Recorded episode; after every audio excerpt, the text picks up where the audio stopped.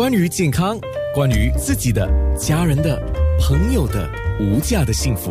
健康那件事。我们请乳房学科及内分泌学科顾问医生胡淑林医生来回答两个问题：一个是乳癌病患接受治疗的同时，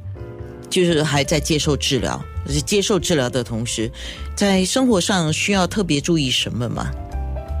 嗯，我觉得生活上最重要是要保持乐观的那个态度，而且心态要保持健康啊啊吃啊营养的饮食，还有做一些轻微的运动。最重要是保持乐观来应付这个癌症。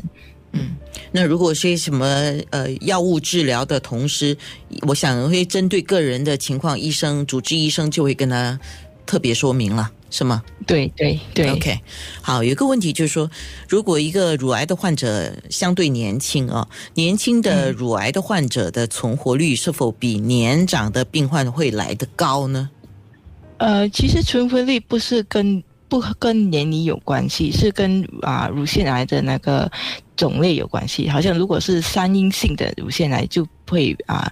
啊比较汹涌，它。呃，扩散率比较高，而且需要化疗，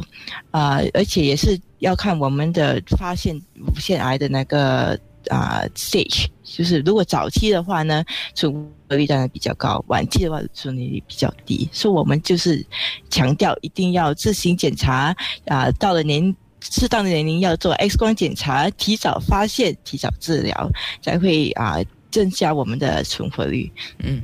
我自我说我自己今天做了这个节目之后最大的收获吧，呃，当然就是，